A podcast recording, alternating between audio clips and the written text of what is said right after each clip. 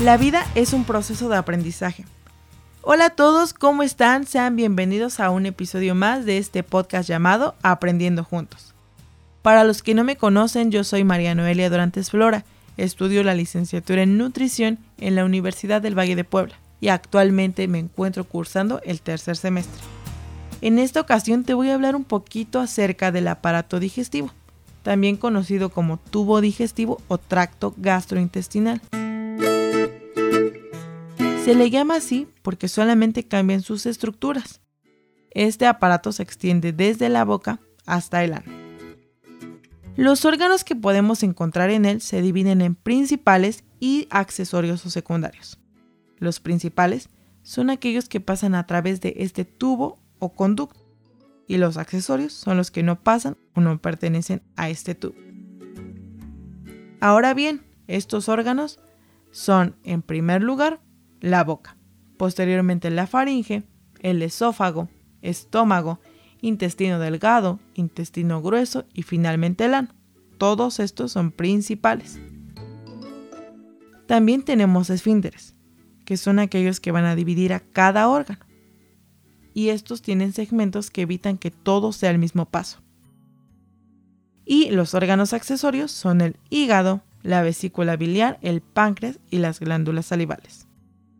En cuanto al tamaño del tubo digestivo, en un cadáver va a medir aproximadamente de 8 a 10 metros y en una persona con vida va a ser más corto, menos de 8 metros. Y te preguntarás, ¿por qué razón es más largo en un cadáver? Esto pasa porque como no realiza ninguna función, se relaja completamente y por lo tanto se hace más largo. Ahora es momento de abordar las funciones del aparato digestivo. Básicamente realiza seis procesos. La primera función que realiza es la de la ingestión. Este proceso implica, como su mismo nombre lo dice, introducir alimentos sólidos y líquidos o bien la combinación de ambos por la boca. La segunda es la de la secreción. Cada día las células del tracto digestivo producen alrededor de 7 litros de agua que incluye líquidos, ácidos y buffers, sustancias amortiguadoras. La tercera función es la de mezcla y propulsión. El bolo alimenticio llega al estómago. Y la propulsión es cuando el estómago lo va a arrojar directamente a los intestinos. En este apartado vamos a encontrar el movimiento de motilidad intestinal, que se refiere al movimiento de los intestinos. La cuarta función es la de digestión, que se divide en dos. La mecánica, que hace referencia al movimiento y que inicia en la boca con ayuda de los dientes, y termina en el movimiento de deglutir hasta que el alimento llega al estómago. Y la digestión química, un proceso más complejo, en donde las macromoléculas de hidratos de carbono, lípidos, proteínas y ácidos nucleicos de los alimentos se deshacen en moléculas más pequeñas a través de hidrólisis. ¿Sabías que existe un número en específico de masticaciones para los alimentos? Tenemos que masticar entre 30 a 60 veces y en el caso de las carnes aproximadamente de 50 a 60 veces. La quinta función es la de absorción, proceso en el que se recogen nutrientes y se realiza en el intestino delgado. Aquí es en donde se lleva a cabo la nutrición. Y finalmente, la defecación, en donde se desechan los residuos de los alimentos en forma de heces fecales, bacterias principalmente, sustancias indigeribles y células del epitelio del intestino delgado. Una vez entendiendo a grandes rasgos las funciones del aparato digestivo, es turno de conocer por separado a cada uno de los órganos que lo conforman. Empezamos por la boca, también llamada cavidad bucal. Tiene forma de herradura y se divide en dos, el vestíbulo frontal, que es el que recibe a los alimentos, y la cavidad oral, parte posterior. Está formada por mejillas, paladar duro y paladar blando y la lengua.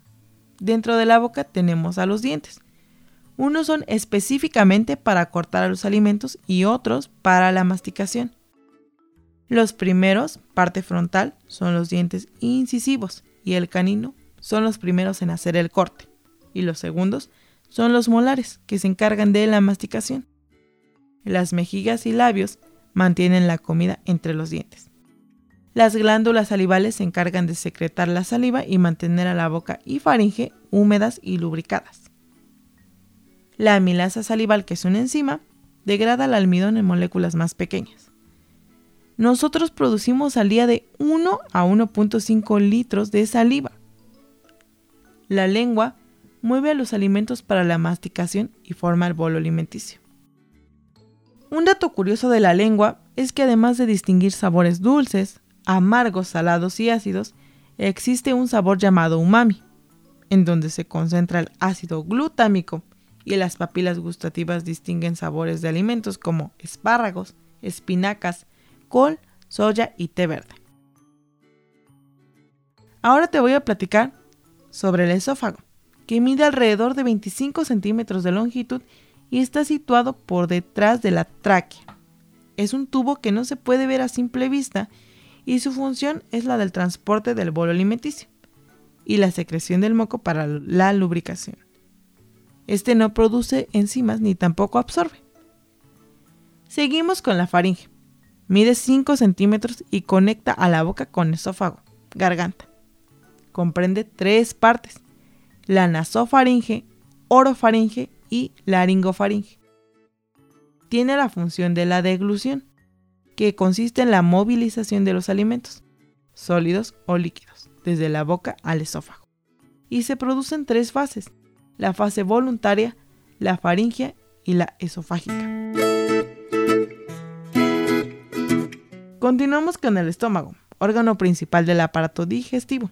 Tiene cuatro regiones principales, el cardias, fundus, cuerpo y píloro. Realiza cuatro funciones. Primero mezcla la saliva, alimentos y el jugo gástrico para formar el quimo. Y también sirve de reserva de alimentos, es decir, los guarda por un tiempo. Secreta jugo gástrico y desnaturaliza a las proteínas. Tiene la enzima pepsina, que comienza con la digestión proteica. Y por último, secreta gastrina, un líquido hormonal a la sangre. Vamos con el páncreas. Este órgano mide entre 12 a 15 centímetros de largo y 2.5 de ancho. Se localiza en la mitad superior del abdomen en forma transversal y tiene dos tipos de tejidos. Pesa 85 gramos en mujeres y 90 en hombres. Cada día produce entre 1200 y 1500 mililitros de jugo pancreático, el páncreas exócrino. Y el páncreas endocrino produce insulina tiene tres tipos de células, alfa, delta y beta. Ahora el hígado, el órgano más grande y voluminoso de nuestro cuerpo. Está por debajo del diafragma y se divide en dos lóbulos principales, el izquierdo y derecho. Pesa 1.4 kilogramos en un adulto promedio y produce la bilis. Además, cumple con las funciones del metabolismo de carbohidratos, lípidos, proteínas, el procesamiento de fármacos y hormonas, excreción de bilirrubina, entre otras. La vesícula biliar es un órgano pequeño de 7 centímetros que contiene a la bilis. Y para ir terminando tenemos el intestino delgado, que se divide en tres porciones, el duodeno, yeyuno e ilien. Su pared está compuesta por cuatro capas que forman la mayor parte del tubo digestivo. Mucosa, la submucosa, la muscular y la serosa. Finalmente, tenemos el intestino grueso. Este mide 1.5 metros y de diámetro 6.5 centímetros. Por su fisiología se divide en colon absorbente y de depósito. Realiza cinco funciones. La propulsión, produce bacterias, absorbe líquidos, forma heces fecales y se encarga de la defecación. En resumen, el aparato digestivo es una parte muy importante de nuestro cuerpo, que realiza demasiadas funciones que nos van a ayudar a proporcionarnos energía a través de los alimentos que consumimos día con. Me despido y espero que hayas disfrutado, pero sobre todo aprendido de este podcast. No olvides la importancia de aprender algo nuevo cada día. Muchas gracias por escucharme. Hasta la próxima.